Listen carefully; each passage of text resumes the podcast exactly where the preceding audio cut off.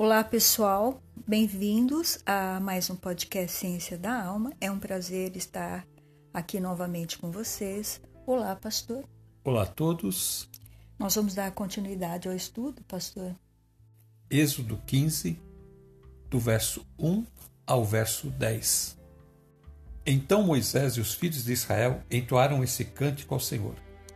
Cantarei ao Senhor, porque triunfou gloriosamente lançou no mar o cavalo e o seu cavaleiro.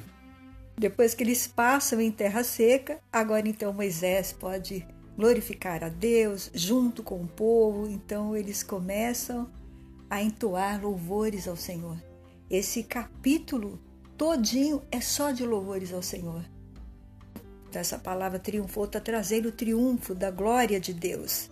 E essa glória é esse poder que foi manifestado ali diante de todas as pragas que o Senhor executou e com esta última obra espetacular e extraordinária que o Espírito Santo fez ali ao mover as águas, fazendo o mar se abrir, pastor. Ele está se referindo exatamente a esse evento, porque no final do verso ele diz: lançou no mar o cavalo e o seu cavaleiro. Então eles estão cantando a vitória e estão adorando aquele Deus que proporcionou a eles esse grande livramento. E nós temos aqui uma referência em Isaías 12, 5. Cantem louvores ao Senhor, pois ele tem feito coisas gloriosas, sejam elas conhecidas em todo o mundo. Aqui na minha versão diz: Cantai ao Senhor, porque fez coisas grandiosas. Saiba-se isso em toda a terra. O Senhor quer manifestar a glória dele para toda a terra. Toda a terra tem que saber deste evento, para toda a terra adorar esse Deus maravilhoso. Deus único, santo e fiel. Glória ao Pai, ao Filho e ao Espírito Santo de Deus. Essas gloriosas obras serão conhecidas em todo o mundo, porque todas as nações verão que com um braço forte o Senhor tirou Israel do Egito e agora estão levando eles em triunfo de volta à terra de Canaã. Amém. Êxodo 15, 2 O Senhor é a minha força e o meu cântico. Ele se tornou a minha salvação. Este é o meu Deus, portanto eu o louvarei. Ele é o Deus de meu Pai, por isso o exaltarei. Então o Senhor aqui está sendo glorificado. O Senhor é a minha força, é aquele que guerreia por mim, é aquele que vence as minhas guerras, minhas batalhas. Quando eu sou fiel, o Senhor está lá mostrando a sua fidelidade. Ele é o meu cântico, ele se tornou a minha salvação, ele é o meu Deus, portanto, eu louvarei. É o Deus do meu Pai e por isso eu exaltarei. Quer dizer, é o Deus dos antepassados que está ali lutando pelo seu povo para que agora eles possam voltar à sua terra. Eles estão felizes.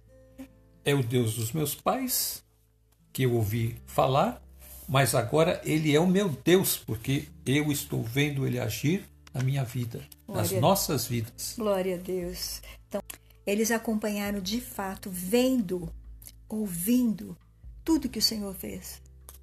Eles estão vendo fato acontecer diante dos seus olhos. Amém. Glória a Deus.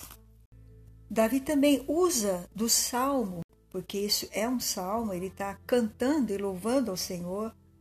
Ele usa desses versos de Moisés para glorificar a Deus também. Segundo o livro de Samuel, capítulo 22, verso 47. O Senhor vive, Bendita seja a minha rocha, exaltado seja Deus, a rocha que me salva. Amém. Eles estão ali sobre aquela rocha, então eles estão em lugar, num lugar firme. Protegidos, amparados. Né? Diferente do se eles estivessem num terreno, numa areia movediça, por exemplo. Aí não dá para ficar firme, mas ali sobre a rocha, a firmeza. Então, quando Davi está proclamando esse salmo, ele vem exaltando o Deus da sua vida, dizendo que este Deus é o Deus que o sustenta em todos os momentos da sua vida. Glória a Deus. Êxodo 15, 3 O Senhor é homem de guerra. Senhor é o seu nome. O Senhor é homem de guerra. Ele mostrou aí as estratégias dele. Ele ficou lá observando os acampamentos dos egípcios e foi lá, fez o quê? Impediu que as rodas dos seus animais pudessem mover. O Senhor está agindo no meio dos acampamentos, com estratégias. Ele é homem de guerra. É aqui que ele está citando isso.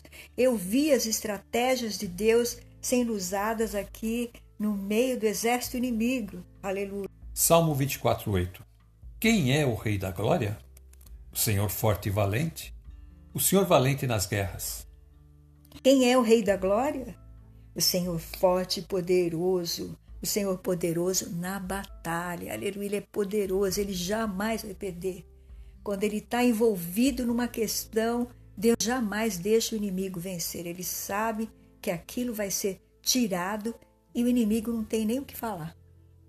Não tem, porque é a manifestação da glória de Deus o poder de Deus. Ele vai lutar contra o Criador? Nada pode se comparar ao poder de Deus.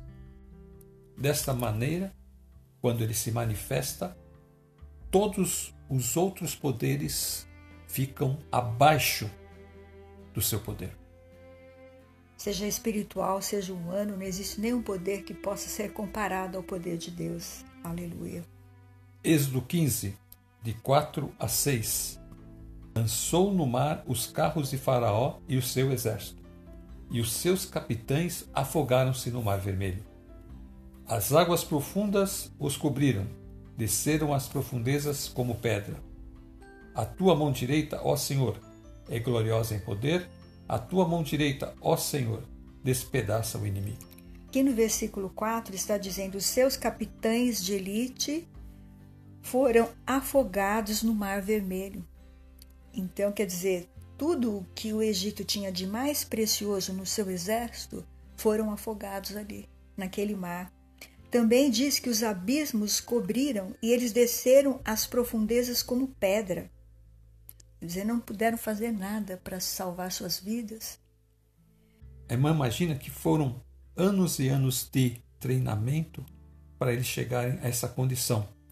O que o Egito perde é um exército extremamente treinado, bem aparelhado, e agora Faraó então perde também a última coisa que ele tinha, que ainda estava funcionando, que é o seu exército. A tua mão direita, ó Senhor, é gloriosa em poder. A tua mão direita, ó Senhor, despedaça o inimigo. Então eles não tinham o que fazer diante das maravilhas e do poder de Deus ali. E nós temos uma referência no Salmo 118, 15. Alegres brados de vitória ressoam nas tendas dos justos. A mão direita do Senhor age com poder falando sobre a mão direita, ou seja, a destra de poder do Senhor. Ele está com os justos, se ouvem os alegres brados de vitória nas suas tendas. Então, é motivo de alegria, porque quando o Senhor opera, ele age de uma maneira poderosa, fazendo com que os seus servos saiam vitoriosos. No Salmo 118, versículo 15, nas moradas dos justos há um alegre cântico de vitória. Estão todos alegres, felizes, festejando com Moisés, cantando, dançando diante do Senhor, festejando este efeito grandioso, poderoso. E a mão direita do Senhor age com poder, porque na mão direita do Senhor está o seu cetro de rei, de poder também, e que mostra aí a sua justiça. Nós temos outra referência em Lucas 1,51. Ele realizou poderosos feitos com seu braço, dispersou os que são soberbos no mais íntimo do coração. Quem está citando este versículo é Maria, quando ela está fazendo o seu cântico, tomada pelo Espírito Santo. O Espírito Santo traz esse versículo, que é deste salmo de Moisés, e ela então cita: manifestou o poder com o seu braço, dispersou os que eram arrogantes nos pensamentos do coração. Então, o coração de Faraó estava cheio de pensamentos que ele ia vencer, que ele ia conseguir, que os israelitas iam voltar a ser os seus escravos. Pensamentos arrogantes no seu coração. E então o Senhor fez o quê?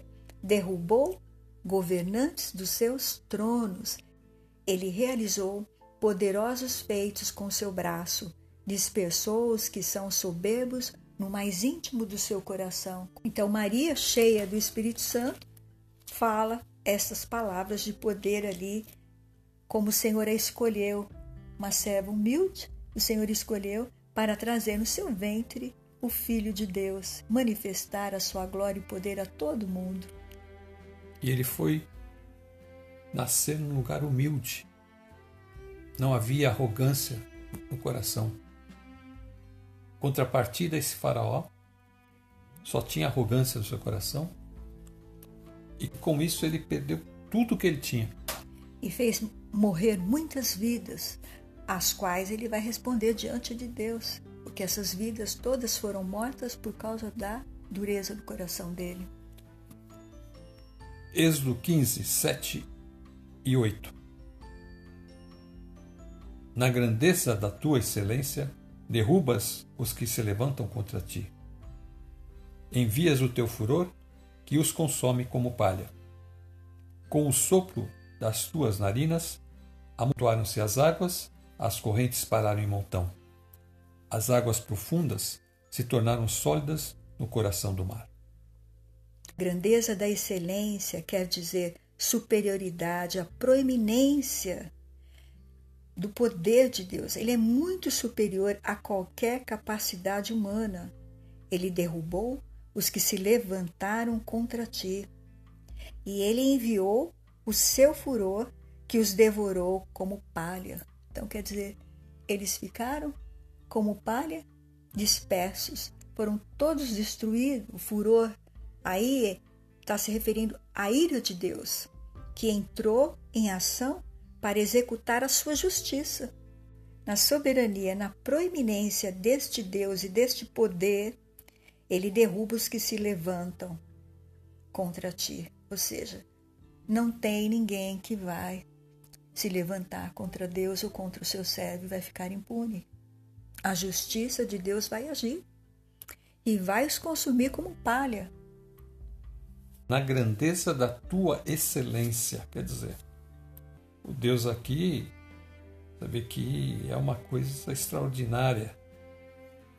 Grandeza e excelência, duas palavras que juntas mostram quem é esse Deus. É um Deus tremendo. E quando ele se levanta, tudo é transformado em nada. E aqui o que ele faz? Se ele envia o furor dele sobre a terra, tudo se transformaria em pó.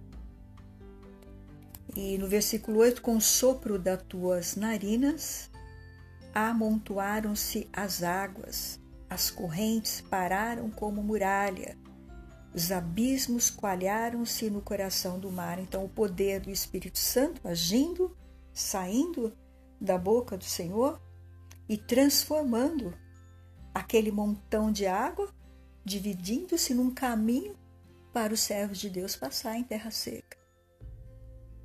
Segunda carta aos Tessalonicenses, capítulo 2, verso 8. Então será revelado o perverso, a quem o Senhor Jesus matará com o sopro de sua boca e destruirá pela manifestação de sua vinda.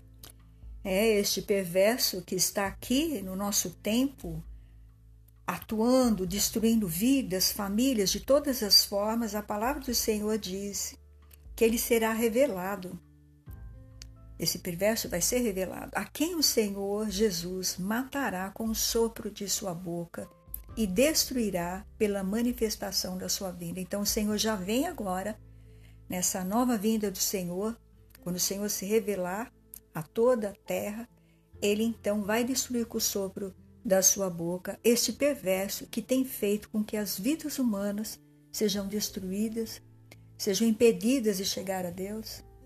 E aqueles que aceitaram Jesus enquanto estão nesta vida estarão com o Senhor vendo tudo isso que o Senhor vai fazer.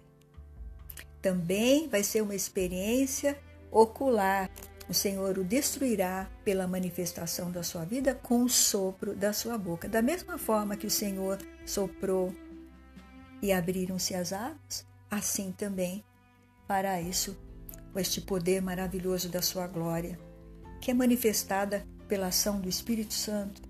Então, o Espírito Santo é muito importante na nossa vida. Ele manifesta as obras de Deus em nós e também nos guia em toda a verdade, no conhecimento da palavra do Senhor. E ele também nos convence de que nós estamos agindo errado quando nós saímos do caminho. O que a gente vê é que lá em Êxodo 14, o Senhor, com o sopro da sua boca, preparou a armadilha para os egípcios. Quando eles entraram ali no mar, ali, a armadilha estava feita. E ali eles foram tão destruídos. Aqui nesse verso, em 2 Tessalonicenses 2, 8, já está dizendo que o sopro da boca do Senhor é que destruirá esse perverso. E isso será quando da manifestação da sua vinda, ou seja, da segunda vinda do Senhor. E aqui ele destrói direto com o sopro da sua boca esse Nico, mostrando assim que a ele foi dado todo o poder no céu e na terra. Amém. Glória a Deus. Da mesma forma que Deus mostrou seu poder ali, tirando o povo do Egito, o Senhor manifestará agora também o seu poder. Já não virá como um Jesus humilde e sofredor, mas vem como juiz, vem como um rei coroado de justiça e com a espada na mão. Glória a Deus. Deus poderoso que nos livrará com todo o exército de Deus e exércitos de anjos do Senhor estarão para fazer a justiça ali. Que cena gloriosa! Se o êxodo já foi uma cena gloriosa lá no passado, que é testemunhado por todos os profetas, todos os profetas aqui citam o salmo de Moisés, os salmistas falam do salmo de Moisés, que é esse cântico. Então, todos eles sabem que isso aconteceu de fato, porque eles testemunham na Bíblia que isso aconteceu. E aqui também o Senhor está falando de um fato que vai acontecer no nosso futuro. E nós cremos nisso. Os servos de Deus creem. Por isso que os servos de Deus estão preparados. Porque todo dia nós estamos ali prontos para ser recolhidos para o Senhor. Estarmos com o Senhor. Glória a Deus. E se nós estamos passando provação, nós estamos com as armas de Deus lutando por nós. Se nós vencemos as provações, nós estamos com os salmos de Deus cantando e louvando a Deus. Aleluia. Glória, Senhor. O Senhor está nos ensinando isso. Moisés fez isso e o Senhor quer que nós façamos também. Enchemos a nossa casa de louvor e de glória. E não foi assim com Josafá também? Exatamente. Colocou ali os sacerdotes, colocou a roupa neles, a, a indumentária ali. Foram todos vestidos. Roupas sagradas, Roupas... trajes sagrados. Quer dizer... E quando eles louvaram o Senhor, a confusão aconteceu lá nos inimigos que eles foram totalmente destruídos. Um, um destruiu o outro. O Senhor só enviou o sopro dele ali e todos eles. Você vê o poder do louvor. Poder. O louvor move também o braço de Deus. E como você disse, ali estava sendo usada todas as armas de Deus. Foi, foi eles se humilharam, buscaram o Senhor. A palavra de Deus veio através do profeta. Eles ouviram a palavra de Deus e eles esperaram em Deus esperaram louvando a Deus, porque eles louvaram. O Senhor venceu a batalha para eles e eles ficaram com todos os despojos do inimigo, assim como o povo de Israel. Eles saíram de lá vitoriosos com todos os despojos do inimigo. E as últimas armas que o inimigo tinha, que era o seu exército, ficou no mar. Seus mais poderosos capitães, como você disse, super bem treinados, que levaram anos para chegar nessa posição, e estavam tudo debaixo do mar. Êxodo 15, 9 O inimigo dizia: Perseguirei, alcançarei, repartirei os despojos. A minha alma se fartará deles, arrancarei a minha espada e a minha mão os destruirá. É, eles estavam muito confiantes, não é, pastor? Eles estavam confiantes que eles iam chegar com esse exército, fazer com que eles se intimidassem e pudessem ser recapturados e voltar como escravos para servi-los no Egito. Eles estavam muito confiantes acerca disso. Pelo fato deles serem soldados experientes, eles acharam que destruir um bando de escravos ia ser brincadeira de criança, né? Mas olha aí com quem que eles foram mexer. Foram mexer com aquele Deus que criou os céus e a terra e tudo que nela há. E eles então acharam que eles iam perseguir, alcançar, repartir os despojos. Aqui eles já tinham planejado a estratégia de guerra, pastor. Perseguirei, alcançarei, repartirei os despojos. O meu desejo, olha o que era o desejo do coração dele, que Maria falou, não é? Que Deus destrói o desejo do coração dos perversos que está ali. Então aqui o meu desejo se fartará deles. Eles queriam ver o povo de Deus humilhado, envergonhado de novo. E aí ele diz: Arrancarei a minha espada e a minha mão os destruirá. Então ele estava confiante neste exército, que esse exército ia trazê-los de volta para o território egípcio. Nós temos uma referência em Lucas 11, 22. Mas quando alguém mais forte o ataca e vence, tira-lhe a armadura em que confiava e divide os despojos. É, aqui também, nessa minha versão, diz: Mas chegando outro mais forte do que ele e vencendo, tira-lhe todas as armas em que confiava e reparte os bens que tomou. Jesus está falando sobre uma pessoa que está guardando a casa dela em segurança. Ele está ali e achando que nada vai acontecer na casa dela. Mas ele está dizendo que se um outro mais forte que essa pessoa que está guardando a casa chega, então o que ele faz? Ele entra naquela casa e tira-lhe tudo o que aquela pessoa tem, tira-lhe as armas que ele confiava e reparte os bens que tomou. Então Jesus está usando essa experiência que aconteceu no Êxodo, dizendo o seguinte: eles confiavam que eles eram fortes e poderosos, mas havia um outro mais valente que eles, que foi o Senhor que tirou tudo que eles tinham e repartiu com seu povo. E aí Jesus ainda usa um outro versículo, que é o versículo 23. Lucas 11, 23. Aquele que não está comigo é contra mim, e aquele que comigo não ajunta, espalha. Então, nessa experiência aqui que nós tivemos, os que estão com Deus são amigos de Deus, o que não está com Ele são inimigos de Deus. E aqui Jesus está mostrando isso claramente, que aquele que está com ele é por ele, e o que não está com ele é contra ele. Então, quer dizer, não tem como ficar junto com o Senhor se não, não aceita o sacrifício que Jesus fez por nós. Não tem como andar com Deus se não recebe a orientação que Deus está dando e faz o que Deus está falando. Então, aqui, o Senhor mostra no passado e hoje no presente o que nós temos que fazer. Em ambos estados, passado e presente, nós temos que estar caminhando com Deus, ser amigo de Deus e fazer o que Ele quer. E agora nós sabemos que o único caminho que agrada a Deus é aquele sacrifício lá na cruz, feito por Jesus.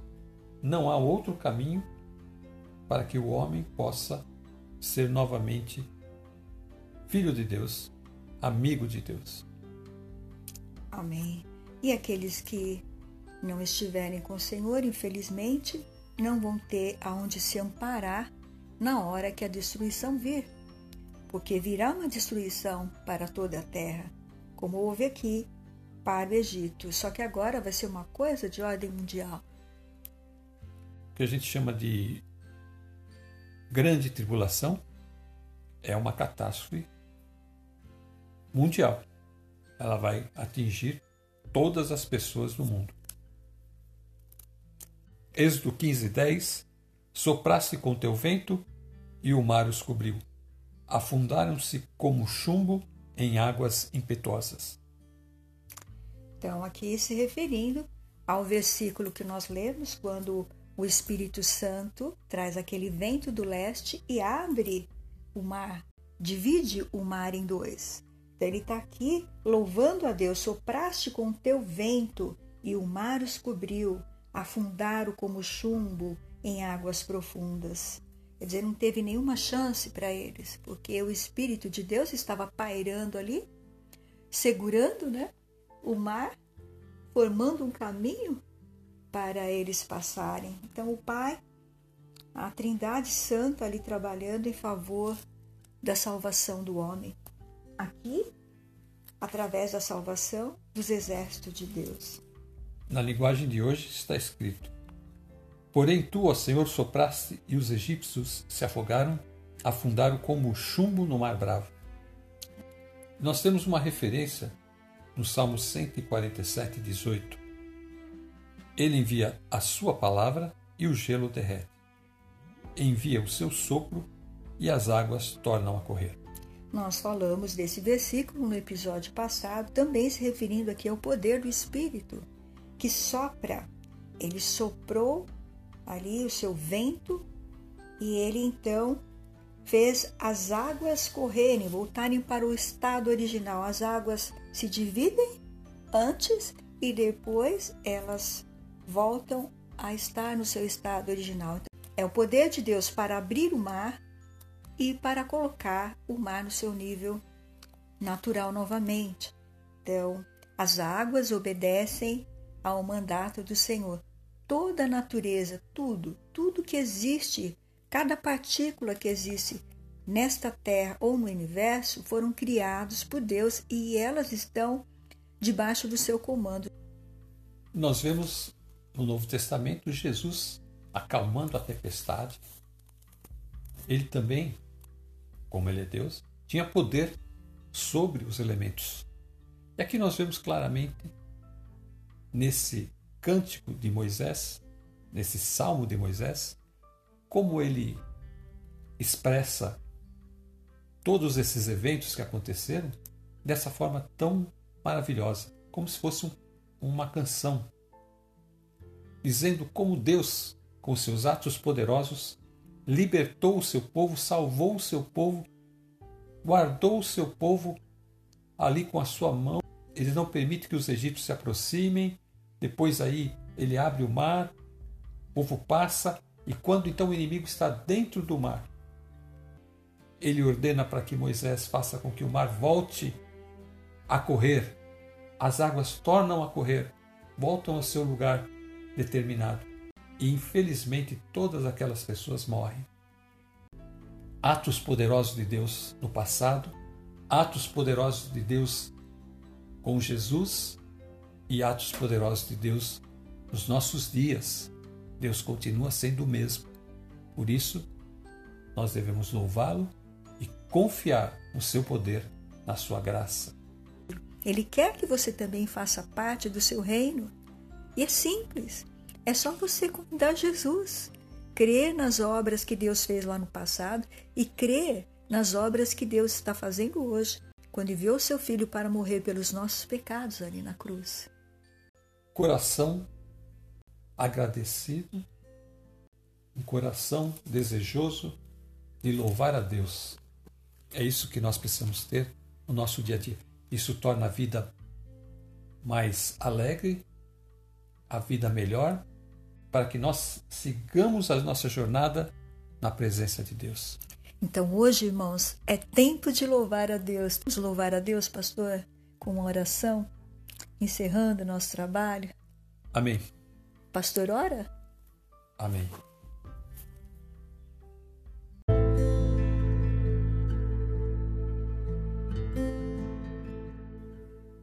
Deus e Pai, nosso Senhor Jesus Cristo, nós te louvamos, Pai, por todas as bênçãos recebidas em Cristo Jesus. Amém, Senhor. Entramos na tua presença, Senhor, somente para te agradecer nessa hora, Pai. Amém, Jesus. Agradecer por todos os benefícios que o Senhor tem dado ao teu povo nesses dias, Pai. Que o Senhor, Pai, seja louvado e engrandecido, que o teu nome, Senhor, seja glorificado para todo sempre. Queremos, Senhor, te agradecer, porque nos tem dado, Senhor, a tua presença a cada dia. Te agradecemos por todas as bênçãos que nos tem dado, mesmo aquelas bênçãos que o Senhor nos tem dado sem nosso conhecimento, um livramento, um, uma cura, uma libertação. Te agradecemos por tudo, Senhor. Que os nossos lábios te louvem para sempre. Nós te louvamos em nome de Jesus. Amém. Vou me despedir dizendo: fiquem com Deus e até a próxima. Fiquem na paz, Senhor Jesus, e até a próxima.